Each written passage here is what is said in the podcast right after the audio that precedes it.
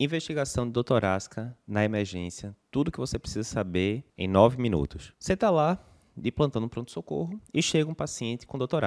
Comum isso, não é comum? Como é que eu investigo? Bem comum, né? 10% mais ou menos das idas ao pronto-socorro, pacientes em geral, são por dor aguda. E aí o que é que você tem que se preocupar? Tem cinco causas principais de dor que pode levar, inclusive, o paciente a óbito. Quais são? É o pedir para dar errado, né? P é o acrônimo da gente. P de pneumotórax, E de embolia pulmonar, D de secção de aorta, I de infarto, síndrome coronariana aguda e R de rotura de esôfago, pedir para dar errado. Desses cinco, né, os três que a gente mais se preocupa em emergência clínica são dissecção, embolia pulmonar e síndrome coronariana aguda. A gente vai focar bastante hoje em síndrome coronariana aguda, que é a principal causa de morte né, no mundo. Beleza, chegou um paciente então com doutorasca para mim no pronto-socorro. O que é que eu tenho que fazer em 100% dos casos? Ah, Eduardo, isso aí eu sei, eletro, troponina, não. O que eu tenho que fazer em 100% dos casos, todo mundo, é história clínica, exame físico. Por quê? Vai ter alguém que eu não vou pedir eletro, existe uma parcela pequena ali, né? Digamos, você está com um paciente de 30 anos referindo a dor torácica em queimação e quando você vê no exame físico tá lá lesões de herpes zoster, né? Ali na, no segmento torácico, vai ter que pedir eletro para esse paciente? Não vai, né? Vai tratar como um, um herpes zoster e por aí vai. Mas a maioria dos pacientes, sim, você vai ter que pedir eletro, a gente vai falar daqui a pouco como é que interpreta. Mas História clínica e exame físico. História clínica, o que é que eu vou focar em relação à dor torácica? Eu tenho que ver as características da dor para ver se elas me levam a pensar em síndrome coronariana aguda ou em outros diagnósticos. Quais são as características que falam a favor de síndrome coronariana aguda? Aquela dor típica, né, que a gente já conhece. É, dor em queimação ou em aperto, constrição, em região é, precordial ou retroesternal, muitas vezes irradiando para membro superior esquerdo, mas pode irradiar para membro superior direito também, pode irradiar para a região cervical mandíbula, epigastro, muitas vezes associado com sudorese, vômitos, é, mal-estar, né, é, náuseas.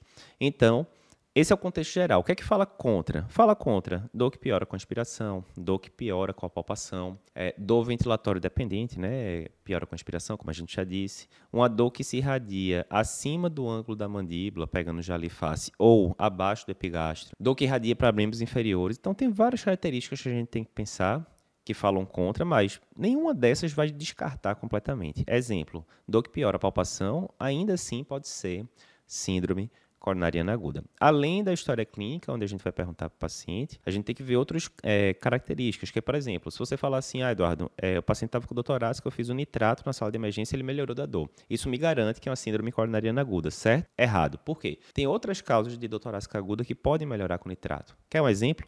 Espasmo esofagiano difuso. Mas isso é raro, Eduardo. Sim, é raro, mas já fizeram o trabalho e mostraram que não tem uma acurácia boa em discernir entre síndrome coronariana e não síndrome coronariana, a resposta a nitrato. Mesma coisa, tem pronto-socorro que faz aquele pacote gastrointestinal, né, o inibidor de bomba, alguma coisa do tipo. O paciente melhorou, descarta síndrome coronariana aguda? Não, também não. Já tem trabalho mostrando que a acurácia disso não é boa, então pode melhorar com o inibidor de bomba da vida, por exemplo, a dor epigástrica, barra torácica, e ainda assim ser uma síndrome coronariana aguda. Além das características da história, sempre perguntar antecedentes pessoais, lógico, né? Normal. paciente que vai acumulando fatores de risco cardiovascular, hipertenso, é diabético, é tabagista, obviamente isso aí aumenta também a probabilidade dele ter uma síndrome coronariana aguda. E o exame físico também pode lhe ajudar. O exame físico na síndrome coronariana aguda, comumente ele é normal ou pode estar levemente alterado, por exemplo, pode ter sinais de insuficiência cardíaca, né, estertores em bases, turgência jugular, esse tipo de coisa, mas comumente é normal. Mas ele pode mostrar outros diagnósticos. Ah, escutei um atrito pericárdico, acho que é uma pericardite, tem uma simetria de pulsos em membros superiores, pode ser uma dissecção de aorta e assim por diante. Então, primeiro passo é esse, história clínica, exame físico. Você terminando isso e você já estando muito convencido que se trata de uma síndrome coronariana aguda, o paciente chegou com aquela dor de livro, né? Dor super típica, irradiou para membro superior esquerdo, o paciente vomitou, é uma dor em aperto, enfim, sem nem ver mais nada, sem nem ver eletro, sem nem ver troponina, se a dor lhe comoveu, você já vai tender a tratar aquele paciente como uma síndrome coronariana aguda. Mas óbvio que você vai ter que fazer exames complementares, né? Até porque a gente sabe, vai ter que fazer o eletro para saber se é uma síndrome com supra, síndrome sem supra e tal. Mas você está à frente a uma dor no pronto-socorro que lhe comoveu para a síndrome coronariana aguda, a princípio você vai manejar esse paciente como tal, mesmo que o eletro venha normal, mesmo que troponina, marcadores de necrose miocárdica venham normais. Mas ok, já que eu falei desses dois agora, troponina e marcadores de necrose, eles formam, junto com a história clínica, o tripé do diagnóstico da síndrome coronariana aguda. História clínica barra exame físico, é uma perna. a outra perna, eletrocardiograma, e a outra perna, troponina. Você vai fazer é, eletro para todo mundo que está com suspeita de síndrome coronariana aguda, óbvio, e vai fazer troponina também, se estiver disponível no seu serviço, para todo paciente com suspeita. Esses três você vai fazer sempre, né? Ok. Então, eletrocardiograma, ele deve ser feito em até 10 minutos da chegada do paciente ao pronto-socorro que está com a suspeita né, de uma doutorásica é, que pode ser uma síndrome coronariana aguda, e não é só feito, ele deve ser interpretado em até 10 minutos por alguém que saiba ver o eletro. Né? A gente sabe que a maioria das faculdades de medicina hoje em dia os alunos não saem é, com tranquilidade de interpretar um eletro, enfim, mas aí já é outro problema, a gente pode falar isso depois em relação a, a os vídeos que a gente tem da eletrocardiografia, do nosso curso de eletrocardiografia, assim por diante. Mas ok, o que é que eu vou querer ver no eletro? Principalmente se o paciente tem supra-DST, porque se ele tiver supra-DST, você vai manejá-lo como uma síndrome coronariana aguda com supra-DST, obviamente. Beleza. Digamos que não tem supra. Digamos que vê um eletro normal. Isso descarta síndrome coronariana aguda? Não.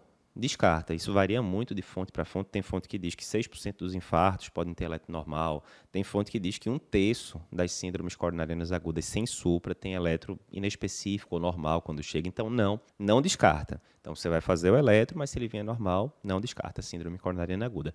Mesma coisa a troponina. Você vai pedir a troponina porque a troponina elevada, e a gente tem um vídeo separado sobre isso, a troponina elevada é um dos critérios né, para você dizer que o paciente tem infarto. Contudo, ele pode ter troponina negativa e ter uma síndrome coronariana aguda. Por exemplo, angina instável. Então, você vai sempre pedir a troponina, é o marcador de escolha, melhor do que CKMB. Então, você vai pedir a troponina sempre. Geralmente vai precisar de mais de uma dosagem, a gente discute isso em um vídeo separado. Mas troponina normal, eletro normal, não descartam síndrome coronariana aguda. Como é que fica o cenário, então? Eu vi lá o tripé, né? História clínica, exame físico, uma perna, eu vi o eletro, outra perna, e vi troponina, outra perna. Eu posso já ter um quadro muito claro. Exemplo, eu tenho um paciente que tem dor típica e tem um eletro com supra-DST.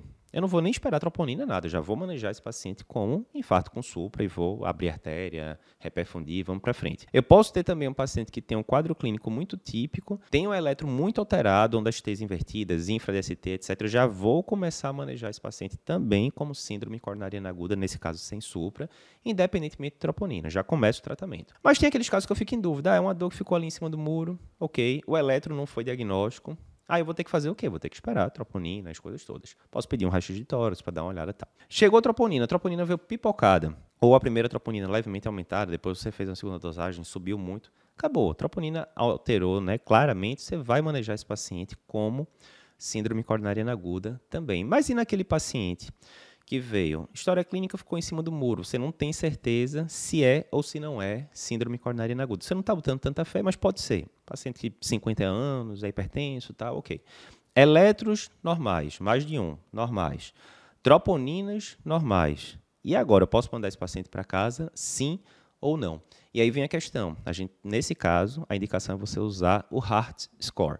O que é isso? É um score constituído de cinco variáveis, variáveis simples, história clínica, eletrocardiograma, troponina, assim por diante. E que esse score, na hora que você soma os pontos, ele pode vir de 0 até 10. Se esse paciente seu tiver 0, 1, 2 ou 3 pontos no Heart Score, ele tem um risco muito baixo de evoluir de forma desfavorável. Se você não sabe usar o Heart Score, a gente tem um, um material no YouTube específico dele. É só colocar Heart Score Cardio Papers que aparece lá. Então, se vier até 3, sim, você pode, a princípio, liberar esse paciente para casa. A chance dele complicar é muito baixa, ele vai ser acompanhado no ambulatório. Se vier de 4 para cima, não, esse paciente tem um risco bem maior de evoluir de forma desfavorável. Você vai colocar ele internado e vai investigá-lo. Nesse caso, né, como é troponina negativa, eletros normais, a dor torácica não foi tão sugestiva, geralmente você vai com teste não invasivo, pode ser sentido, pode ser angiotomo, tem várias opções. Esse é o resumão do que você tem que saber para investigar uma dor torácica no pronto-socorro.